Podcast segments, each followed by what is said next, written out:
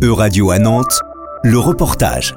Vincent Lepape. Si selon l'Institut national du cancer, le taux de mortalité de cette maladie est en constante diminution depuis 25 ans, le cancer reste néanmoins la première cause de mortalité évitable en France et en fait plus de 150 000 victimes en 2018 les chercheurs sont donc à pied d'œuvre contre la maladie, comme nous l'indique Françoise Redini, chercheuse et vice-présidente de la Ligue contre le cancer de Loire-Atlantique. C'est une maladie pour laquelle la recherche se mobilise énormément, que ce soit donc au niveau euh, de la recherche fondamentale pour essayer de comprendre les mécanismes de cette maladie, pourquoi elle survient, chez telle personne plutôt que d'une autre. La recherche sur euh, la rechute, les métastases hein, qui sont associées à des mauvais pronostics, et puis la recherche des médicaments, des thérapies. Ces chercheurs bénéficient du soutien de ligues et de fondations contre le cancer qui financent leurs travaux afin qu'ils puissent faire avancer notre connaissance sur la maladie pour mieux la combattre. La Ligue contre le cancer de Loire-Atlantique a ainsi, pour la deuxième année consécutive, grâce à ses donateurs, versé plus d'un million d'euros à la recherche. Alors, qu'est-ce que cela change pour les chercheurs? Nathalie Labarrière nous livre son témoignage. Alors, on a été accompagné... Euh,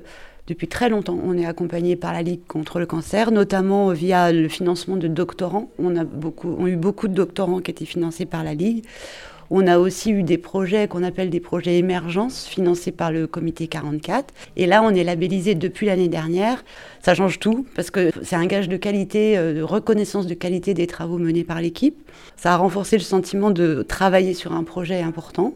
Et puis, ça nous laisse euh, une certaine liberté parce que le financement, il est sur 5 ans et ça nous dégage aussi beaucoup de temps pour nos projets de recherche, qui est du temps moins passé à chercher d'autres financements. Alors sur quoi travaillent ces chercheurs? C'est la question que nous avons posée à Julie Gavard, directrice de recherche au Centre de cancérologie de Nantes. Notre équipe s'intéresse euh, à une tumeur qui est euh, pour l'heure incurable, qui s'appelle le glioblastome, c'est une tumeur euh, du cerveau. Et ce qu'on essaye de faire dans l'équipe, c'est de voir, comprendre comment les cellules tumorales vont détourner des signaux normaux et envoyer en quelque sorte des fake news euh, pour euh, grossir s'étendre et euh, à terme installer un cancer. Une grande partie des cancers sont pourtant évitables pour Françoise Redini. Puisqu'on sait qu'aujourd'hui 40% des cancers pourraient être évités. Donc c'est quand même un chiffre énorme.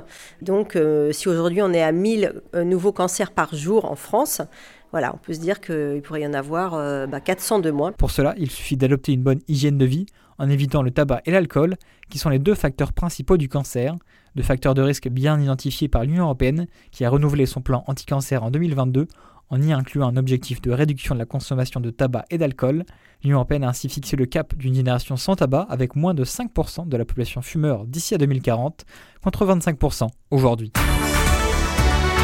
Euradio vous a présenté En Région. Retrouvez les podcasts de la rédaction dès maintenant sur euradio.fr.